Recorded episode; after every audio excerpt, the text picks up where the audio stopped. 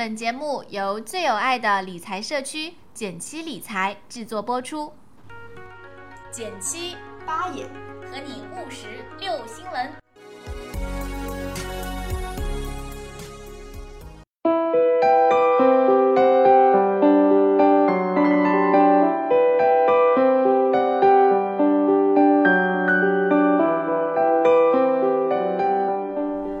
大家好，我是减七。大家好，我是八爷。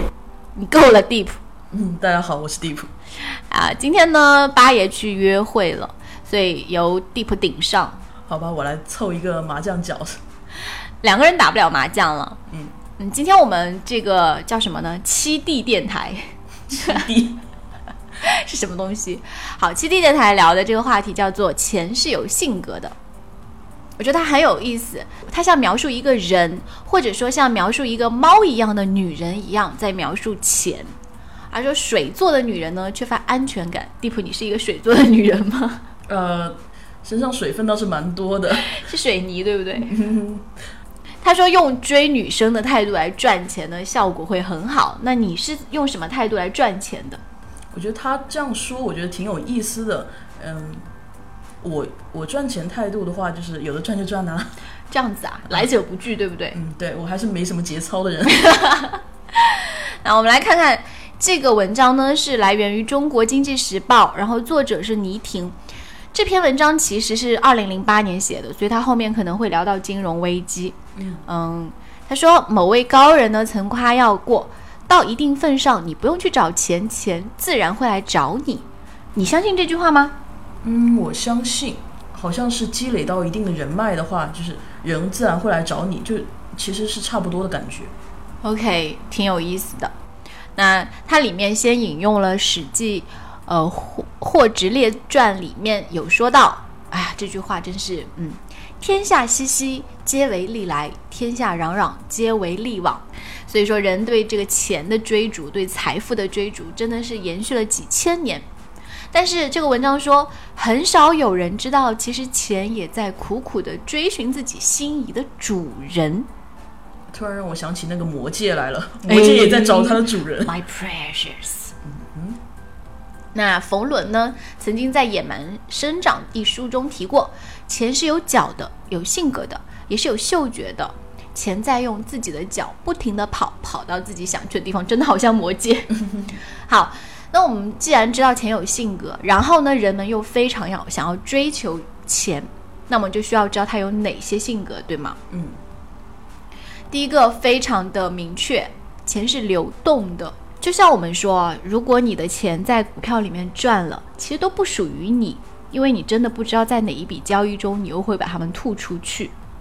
所以，嗯，全球这个几大金融中心啊，收盘、开盘，整个资本市场，其实天文数字一样的钱就在这个中间川流不息，不舍昼夜。包括我们自己，每个人自己都是一样的，这头挣了钱，那头就花出去了，对吧？钱也是流动的。还有我们经常会提到说游资，对吧？游资就不务正业，哪里有赚钱的机会我就往哪里跑。嗯，所以钱是喜欢流动的，它在全世界的范围不断的流动，像水一样。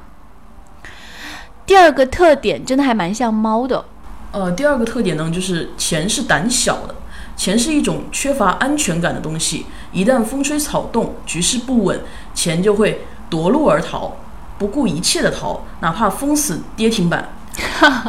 你是不是觉得读讲讲到这一句还蛮有蛮有感触的？蛮心塞的，就跌停板了，对吧？对对对对，好，因为嗯，我觉得这个，比如说各国的政府就会不断的说，我们这边有很好的投资环境啊，其实就是为了留住资金嘛。嗯，对对对，嗯，像有的国家如果发生了一些战乱，或者说他当局的政府显示出他的管理能力不佳，都会导致说这个外资逃出去，因为大家谁都不想把钱投到那种兵荒马乱的地方。对，那就会出面来维稳了。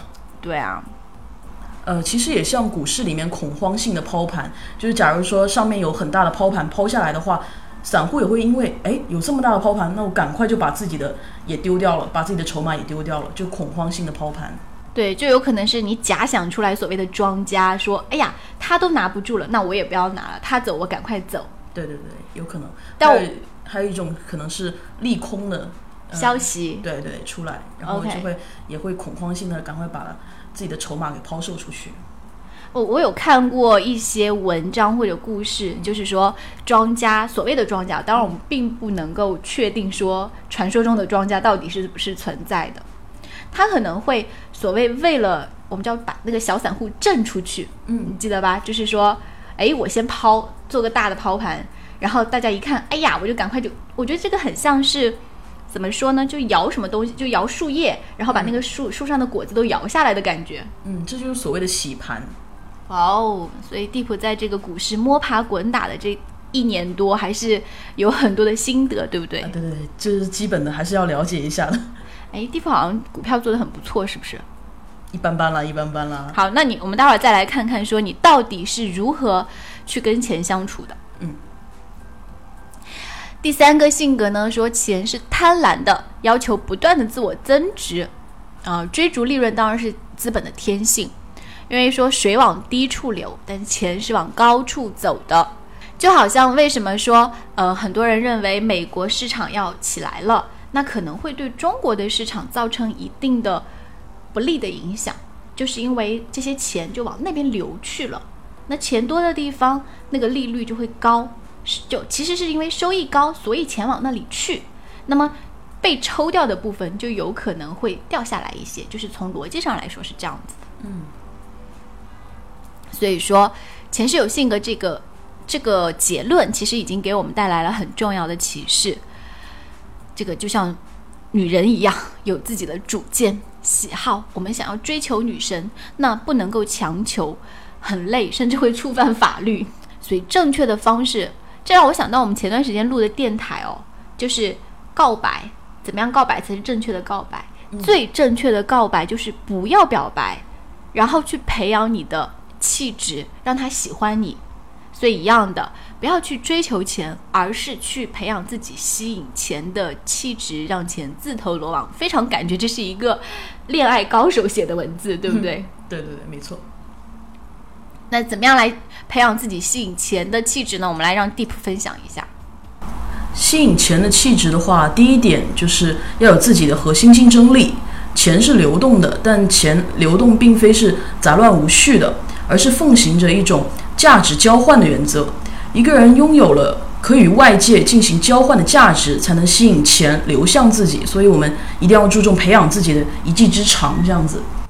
哦，我记得你有花好多时间在股市上面，嗯，所以其实我觉得你在非常虔诚的向资本市场发出一个呼唤：我要有钱。但是其实我不太鼓励所有人都去呃这么样子去学着炒股啊，不要看着说啊大牛市来了我就呃工作也不做啦，饭也不吃啦，一天到晚去沉迷在股市里面跟玩这个数字的游戏。嗯哼，嗯，我是真的是对于股市股市这个方面是比较有兴趣。其实我真正喜欢炒股，那时候还真的没牛市呢，那时候熊市的时候呢。对，我记得，嗯，那时候才喜欢炒股票的，而且觉得其实股呃炒股就是我的一个兴趣。我觉得就像大家喜欢玩什么魔兽争霸一样，然后我喜欢的是炒股这样的一个呃游戏也好，说或者说这个兴趣爱好也好。就你觉得去研究里面的原理，然后看那些相关的知识，你是觉得还蛮享受的，对吧？嗯，对对对对对，而并不是只是为了赚钱而去炒股的。对，其实我觉得这真的就很像追女生的最高境界，嗯，就无为而治。哇哦，好，我们来看一下吸引钱的气质。第二个是什么？是要有信用，要有诚信。因为钱，我们前面说钱是胆小的嘛，所以缺乏信用的人呢，就可能让钱有去无回。就好像说一个 P to P 平台，它能够做大做强去发展，其实是因为它塑造了一个很好的安全的这个投资环境，让投资人去相信它。所以，同样的，长期来看，一个不守信用的人也是非常难成以富人的。一个存在诚信危机的国家，也是不能够成为富国的。我觉得 Deep 呢，在这一点上也是做得非常好的。你应该也是一个一个不轻易许诺，但是一旦许诺就一定会去做到的人。嗯，对对对对对，而且我觉得个人信用是非常珍贵的，一旦破坏它的话，可能很就很可能是收不回来了，就是嗯，把自己的信用在别人的印象中破坏掉了，这样子很难再建立回来。嗯，我觉得我们都应该要有对信任感的一种珍惜。说到信用，我就有一句题外话，叫做“轻诺者寡信”，什么意思呢？就是很容易轻易许诺的人，其实要当心，动不动就说放心吧，那事儿包在我身上。其实这种人，我觉得无论是在嗯、呃金钱方面，还是在其他方面，都是要特别小心的人。那我们来看看第三点，第三点呢是乐于分享的人。钱的增值呢，归根到底要靠人的经营，而经纪人都是理性的，需要有钱来作为驱动程序，也就是我们常说财散人聚，财聚人散。是的，我觉得呃一定要有那种乐于与人分享的一个精神。像我们论坛里面低调书就是经常呃分享一些股票方面的心得。他说过一句话，就是说授人鱼不如授人渔嘛，对啊就是一个钓鱼的方法，一个炒股的方法。他不太愿意去跟别人讨论，哎，这只股到底涨还是跌，他更愿意去分享为什么选这只股，为什么去持有它，为什么会在这个点来清掉它，就是一些原因。学呃学这个股票的一些方法，这样子的东西。嗯，没错。其实就算他告诉你某一只具体的股票，说实话，你未必能在上面赚到钱。嗯，因为你的买点和他，就是你的买点和他的买点，你的卖点和他的卖点是不一样的。嗯你不可能用完全一样的价格能够买到这只股票。嗯，所以我觉得乐于分享，一方面是知识也好，资源也好，人脉也好，钱也好，包括我们看到很多富豪都会有捐赠。嗯呃，然后我记得 Deep 也是，就是经常会去帮助别人。我记得你有说过，呃，你小时候就是周围有那个捡破烂的老奶奶，然后你会把家里的这个可能她能够用到的东西就收给她，然后还有就是会给她钱。嗯其实我当时听到，我真的觉得就是蛮感动的。然后同时我也会觉得你真的是一个有福之人。谢谢谢谢。好啦，就是我觉得呢，嗯，我一直相信一句话，就是说，财富是上帝的信托。我们不一定是基督教徒，我们可能是泛神论者。那我相信一定是有超乎人类的力量，他会把钱就是一种资源嘛，他会把这个资源放在他认为值得或者说应该的人身上，然后让你去运用它。嗯，其实就是钱是流动的嘛，所以，呃，生不带来，死不带去。在你短短的这一生中，你是如何去使用它？在你拥有的过程中，你是否让它发挥了更大的效用，让它造福了更多的人？所以人的气质呢，要和他所拥有的钱相称，这是一条基本原理。啊、据说呢，就是李嘉诚自己逛商场是不带保镖的，但是其实国内有很多暴发户是有广场恐惧症，不敢去人多的地方。还有像呃突然中了彩票大奖的人呢，可能会戴墨镜和口罩，怕别人认出来。呃，文章说这是因为他觉得自己的气质还配不上这笔巨款。